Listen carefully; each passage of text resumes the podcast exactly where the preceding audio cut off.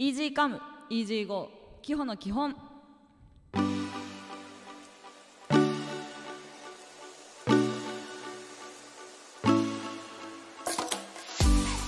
こんばんはパーソナリティのきほです。この番組は今まで片手で数えられるほどしか本を読み終えたことのない私でしたがついに両手に突入いたしました。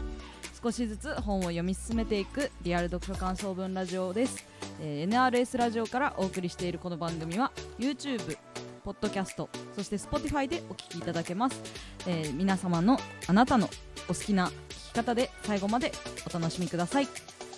というわけでお気づきの方がいらっしゃったら嬉しいなと思うんですけれどもオープニングの音楽を少し、えー夏仕様に変えてみました。いかがですか、えーとてもねあの明るくてあのテンポ感を少し早めましてあのー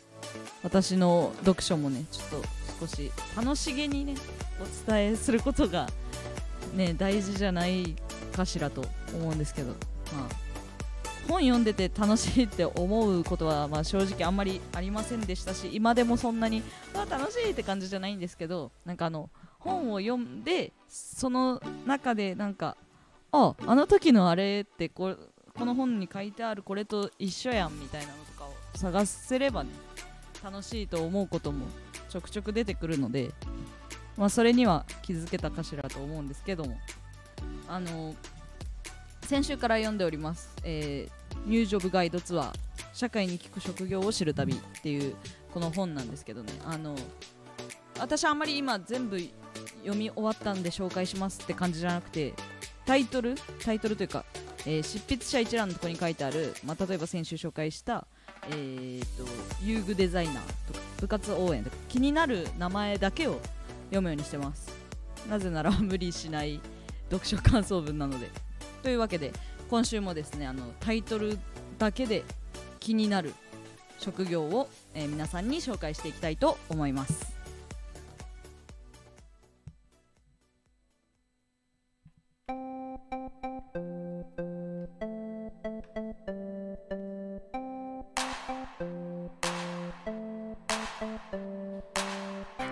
リアル読書感想文。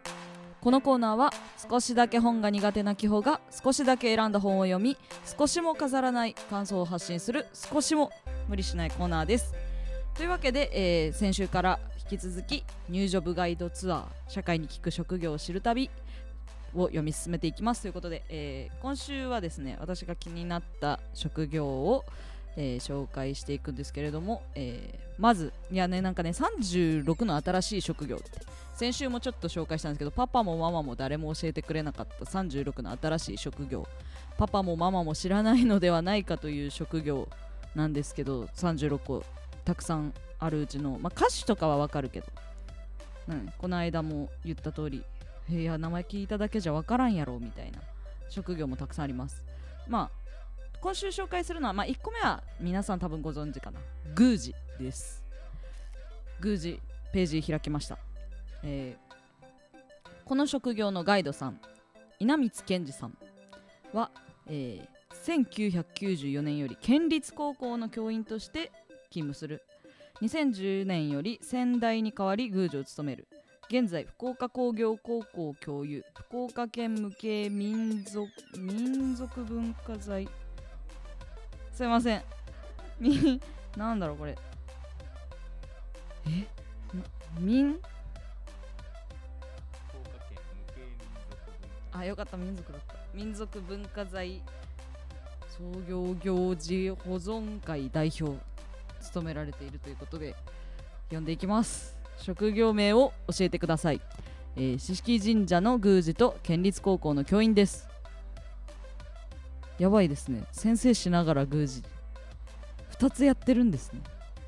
なんかどう違うのか。めっちゃ気になる。なんかね人に教えるのとなんか人がお参りするのを案内する人みたいな。なんかまあ似てるようで多分違うとは思うんですけど。じゃあ宮司は一般的にどんなことをする職業ですか、えー週末は神社で行われる祭事や地域の伝統行事を執り行う。日にちが決まった祭事もあるのでその時は学校をお休みしてます。平日は学校に勤務しています。ということではあ。神社の行事は一旦全部執り行ってそうですね。だって神社にも祭事ってあるけど学校にも運動会とか行事ありますもんね。まあどっちも大切にされているのかなという感じですね。はい。そしてこの宮司という職業の最終目標ミッションを教えてください。という問いには、えー神社の歴史は地域の歴史であり日本の歴史だと考えています。ということでそれをね多分この先にちょっと飛ばしますけど、えー子供たちに、えー育成環境という観点からは、えそれをね廃れたりなくなっていくことが、えとても深刻です。なので子供は家庭と学校と地域で育てていかなければならないのでコミュニティの中心として神社をあり続ける神社があり続けることが最終目標ミッションだと、えーガイドさんはおっしゃってます。なるほど。神社って結構大事な場所ですね。っていうのを最近実感したことがあってあの朝5時に起きてあの荒人神社に行ったんですよ。あの別に神社大好きとかなんか御朱印集めしてるとかそういうわけじゃないんですけどあのたまたまいつもの散歩コースの中にあの神社の近くを通る道があったんであの神社に行ってみたら大量の風鈴が飾ってあったんですよ。であの茅の輪くぐりとかあるじゃないですか。あのもちろん風鈴もすごく素敵で多分神社の方が一生懸命考えて同じ配色だったりとかあの涼しげな色ですごいあのインスタ映えとかそれこそするような感じで飾ってあったんですけど私それも素敵だなと思ったんですけどそれよりもびっくりしたのが茅の輪が置いてあることであ血の輪失礼しました。あの血の輪でなんでびっくりしたかって私神社に正月しか行かない人なんですよ。で荒人神社めっちゃ正月人来るじゃないですか。めっちゃ並ぶんですよ。まあそれでも正月だけはお参りするんですけど普段神社行かないからあの輪があの出現してるの初めて見てみんななんかねお子さん連れてくぐってきたとか言ってたけど、まあ、話には聞いてたし写真も見たことあったんですけどちょっと自分で、まあ、朝5時から何してるんだって思う人もいるかもしれないですけど一人であのほうほうと思いながらあのくぐりました。あの初めての体験だったしあのまあくぐったから何か変わりましたかと言われれば別に変わんないんですけどやっぱねあの神社こう私インスタにも自分でちょっと感想を記録として書いたんですけどあの正月だけ行ってねなんか1年のことをうわーっとお願いするのもずうずしいかなと思いあのこれからねこう定期的にというか気が向いたらというか行こうかなってすごい思いました。その時知らない神社の姿があるなと思って。でそれこそそれがああとか言ってまた読んでる途中に気づくというねあの私のようなあの正月だけ行ってお参りするような人とかあのなんだろうなそれこそ地域の子どもたちがあのよりどころになるというか一旦立ち止まれる場所としてあるのはすごくあのいいことというかあの意外と大事なことだったりすると思うのでなんかね神社の方も多分風鈴とかあんなすごい大量に用意されてましたけど多分めっちゃ考えてくださってると思います。なんか中川にそういうスポットないけど神社に来てほしい。でも神社でできることって限られ限られてるというか、まあ、結構いろいろね印象とかイメージとかあると思うんです。ポケモン GO もねなんか一時期めっちゃ話題になりましたよね。神社でしていいのかどうかみたいな。そういうのと一緒ででもできる限り参拝者の人だったりとか地域の人に愛される場所であるために何ができるかみたいなの多分神社の人すごく考えてると思うしこの方とか特にねこの職業のガイドさん稲光さん教員されながらということなんで多分特にそういう地域と神社の密接な関係っていうのは意識されてるのかなと思いました。というわけで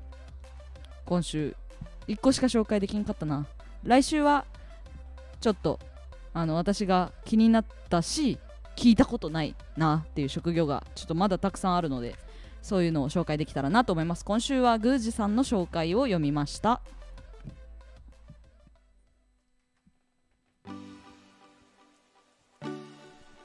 はい。というわけで本日もお付き合いありがありがとうございました、えー、宮司さんの紹介いかがでしたか？あの宮司さんとかね調べたらたくさん情報出てくると思うんですけどやっぱ本でガイドさんの直接言葉を聞いたらああそういう仕事なのかとかあそういうミッションがあるのかとかいろいろ知れると思うので皆さんよかったらぜひこの本読んでみてください、えー番組ではメールコメントを大募集しております、えーそして私の番組この EasyComeEasyGo 基本の基本では、えーたくさんのメールそして感想募集しております、えーコメント欄でのコメント高評価ボタンそして他にもですねインスタグラムが公式でございますので、えーそちらにもですね DM やコメントいただければと思います、えーアカウント名は ECEG アンダーバー BOOK です、えー調べたらですね EasyCome EasyGo 基本の基本という、えーアカウント名で出てくると思いますのでぜひ皆さんそちらの投稿もチェックよろしくお願いいたします、えーそれではまた来週。